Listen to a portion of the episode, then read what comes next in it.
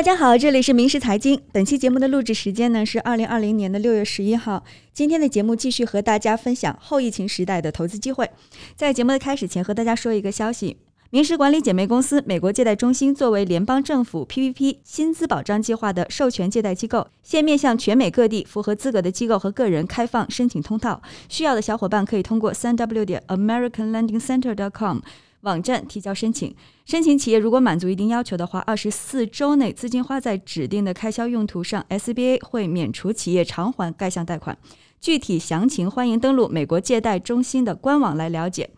好了，那么回到我们今天节目的正题啊，在前两期的后疫情时代投资机会的节目当中呢，我们分别和大家介绍了航空业、媒体娱乐业的投资机会。今天要和大家聊到一个非常热门的领域，就是 AI 人工智能产业。那这个人工智能产业在后疫情时代的投资机会在哪里呢？今天节目当中请到的是来自明石管理的资深投资顾问，也是投资移民领域市场的总监 Chloe。Chloe 你好，主持人好，大家好。嗯，人工智能这个产业可以说啊，现在贯穿着我们生产生活的方方面面。对于普通人来说，似乎是一种。摸不到、看不到，但是却又无时无刻不生活在其这个影响下的高科技的行业。呃，那么我想替听众们来问你说，人工智能 AI 产业的趋势，你是怎么来看待的呢？啊，很高兴今天被邀请来作为嘉宾，和大家一起来聊一聊这次新冠疫情对人工智能产业所带来的影响。那人工智能可以说是现在最热门的产业之一。它在无人驾驶、医疗健康、教育、金融、智能制造、智能零售等多个领域的应用，渗透到我们生活的方方面面，成为现在科技巨头公司的必争之地。那大家熟知的，像亚马逊、谷歌、微软等大公司，都先后在人工智能上投入了巨资。中国那边的百度、阿里、腾讯也在人工智能各个领域全面的布局。而且近些年，像美国、中国、韩国等等这些国家的政府，不论是在政治上还是在资金上，都给了人工智能产业特别多的支持，进一步推动了这个产业的迅速发展。德勤在二零一九年发布的《全球人工智能发展白皮书》里面有预测到，到二零二五年，全球人工智能市场规模将超过六万亿美元，并且在未来还会出现爆发式的增长。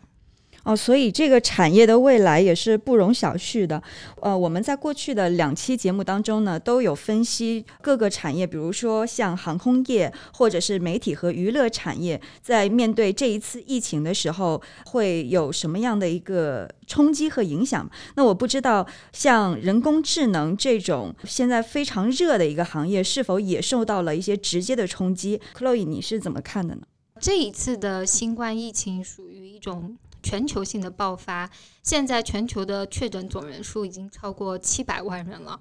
虽然很多国家都已经在陆续开放了，但是这个后续的影响应该还会持续很长一段时间。像您刚刚提到的，呃，航空业、还有媒体和娱乐产业，这一次都受到了很大的负面冲击。但是在人工智能产业上呢，我认为这一次的疫情其实是帮助社会认识到了人工智能在我们生活中的重要性，尤其是医疗行业上人工智能技术的辅助。嗯，所以你对于这个医疗行业上的人工智能是有一个特别的看法吗？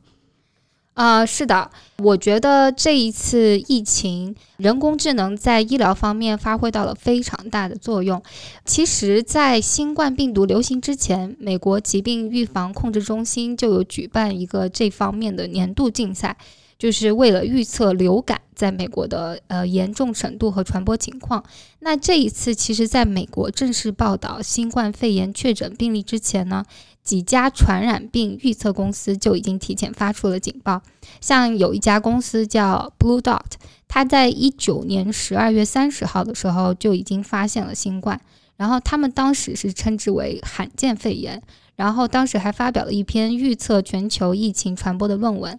并列出了在武汉之后将会出现新冠肺炎病例的十一个城市。还有一家公司叫 MetaBiota，他们在二零二零年二月的下旬也曾经准确地预测了意大利、韩国和美国有很大的可能将会成为新冠病毒的下一个高危地区。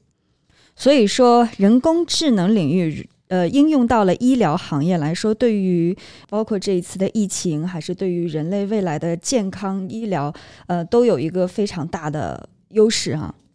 对的，嗯，这一次疫情，就像我刚刚说的，算是唤醒了大家对人工智能的一个认知吧。在新冠疫情最严重的时候，呃，医疗资源尤其的紧缺，那人工智能辅助诊疗系统在这个时候就起到了非常大的作用。比如中国那边我知道有一个平安好医生人工智能系统，它的核心业务呢是在线医疗，主要是通过人工智能辅助治疗系统。来协助自有的医疗团队为客户二十四小时提供医疗服务。这其中的服务呢，有包括一些像在线咨询，然后挂号、在线购药等等。那在疫情期间呢，这个人工智能系统协助平台医生服务了几亿人次，大大提升了医生的问诊效率。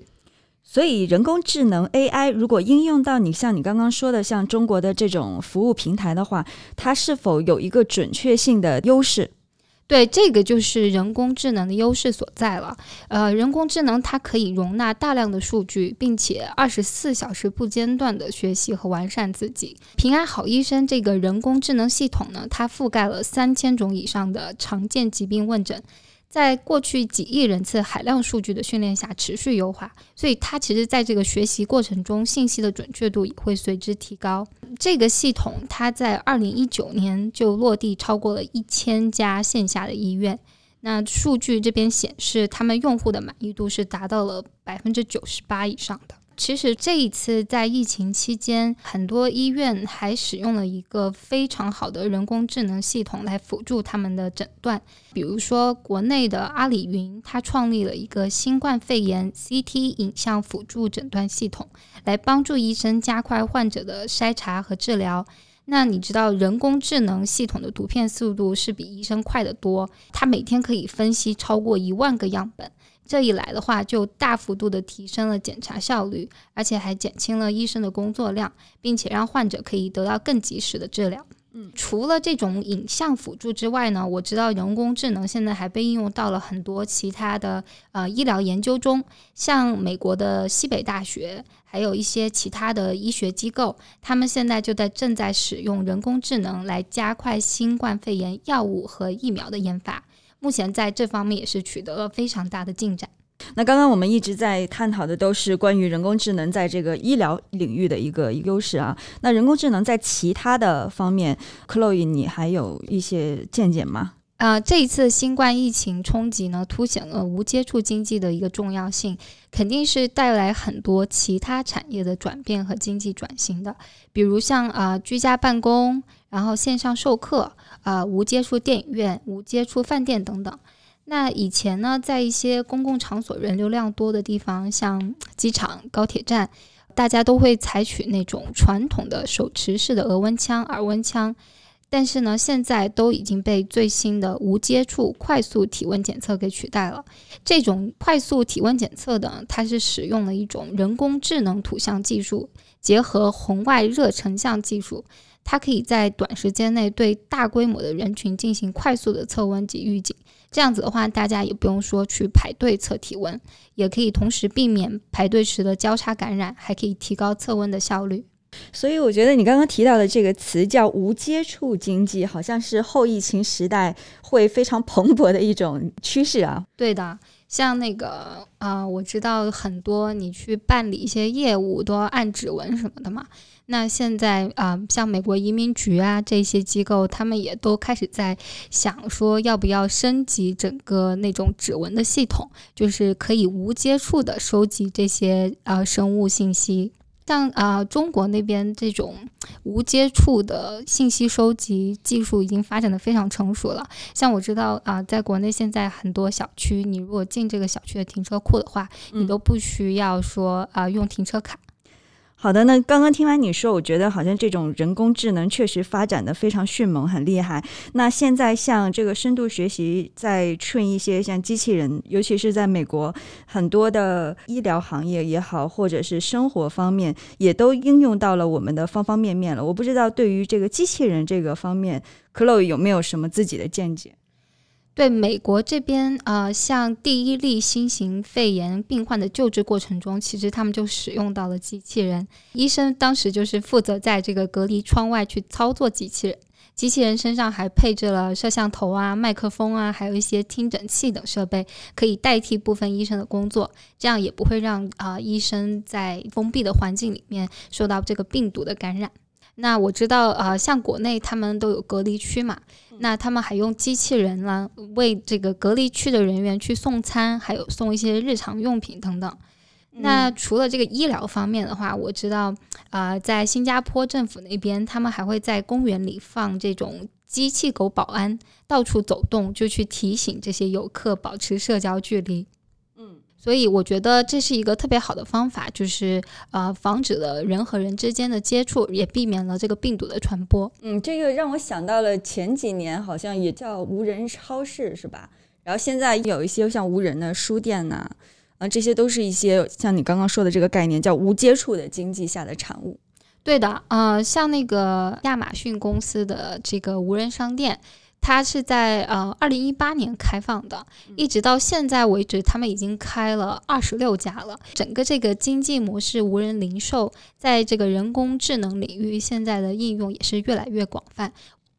那现在像人工智能和传统的线下模式的结合呢，看起来就是一个必然的行业趋势了。那么很多的店面在选址的时候，是不是也恰好可以运用到人工智能呢？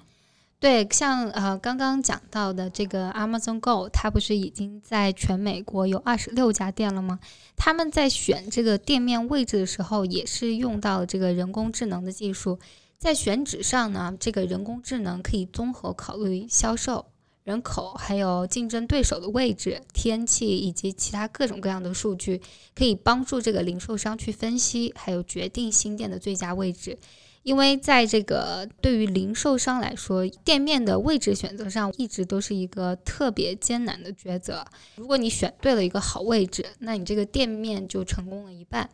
呃，像近些年传统零售业正在向新型零售的架构转型，呃，无人商店啊、无人仓库啊，还有虚拟店铺等概念的实现，必不可缺的就是这个人工智能技术的参与。好了，那今天的最后一个问题呢，也想问一下 Chloe，就是你觉得现在市场上有哪些比较好的人工智能方面的投资机会呢？现在这个人工智能产业发展的非常的迅速，呃，我们明石风投呢作为投资机构也是看准了这个行业，在过去一直专注于人工智能领域的投资和发展。像明石在二零一八年的时候投资了一家 AI 芯片公司，叫森田。那这家公司这几年发展非常的迅速，刚刚被美国的业内平台评为二零二零年十大人工智能公司之一，在之前还被 CB Insight 评为全球 AI 百大公司之一，并且在啊 CES 上获得了二零二零年最新的创新奖。好的，那呃，能不能给我们介绍一下森田这家公司它的优势是什么？它是做什么的呢？啊，森田这家公司它主要就是专注于做 AI 的芯片嘛。他们现在定制的两款芯片已经通过了 Amazon 的 Alexa 的认证，它能够为这种小型电池供电设备提供语音唤醒的能力。现在已经被设计用于手机、智能音箱、耳塞还有手表这些产品上面了。呃，那现在这种人工智能的芯片市场在呃美国或者说在全世界，它的这个潜力有多大呢？它的市值有多少呢？呃，我之前看过一个报告，AI 芯片市场在二零一八年，它其实就已经有约六十六亿美元的价值了。那预计在二零二五年的时候会达到九百一十一亿美元，整个市场潜力是非常大的。所以我建议投资人可以关注一下像这种森田这一类的技术比较领先也过硬的人工智能初创企业。除了这个森田 AI 芯片公司呢，我们明石风投还投资了另外一家人工智能公司，叫 Lucira Health。这是一家顶尖的病毒检测公司。像这种医疗类的人工智能也是非常值得关注的投资领域。Lucira 他们这次在疫情期间还推出了一个新冠病毒快速检测产品，有望近期获得美国的 FDI 核准上市。它这个测试工具体积非常的小，而且三十分钟就能够知道结果，准确率达到了就百分之九十七，成本也比较低，所以这个测试工具的话，可以大大的增加测试的效率，而且帮助控制这个新冠疫情。那在这样的一个 big data 的时代啊，这些检测的结果、这些数据来说，是不是也有一个二次应用的机会？其实这也是一个很大的市场。对。这一套检测工具呢，除了它本身所带来的价值，他们还会把这个所有检测结果以及这个病人的位置信息直接上传到云端，为全球建立一个及时的大数据疾病病图。那这些大数据讯息对政府啊、药厂啊、保险公司，还有一些研发机构都具有极高的价值。好的，那今天非常感谢 Chloe 的分享，让我们学习到了一些人工智能领域在后疫情时代可以发挥的作用，同时也了解了明石管理旗下优质的人工智能相关类的投资的项目。更多的投资机会，欢迎关注美国明石财富管理的公众平台，获取最新的项目信息。下一期的后疫情时代的投资机会呢，会和大家分享电子商务领域，敬请关注。好的，谢谢大家，再见。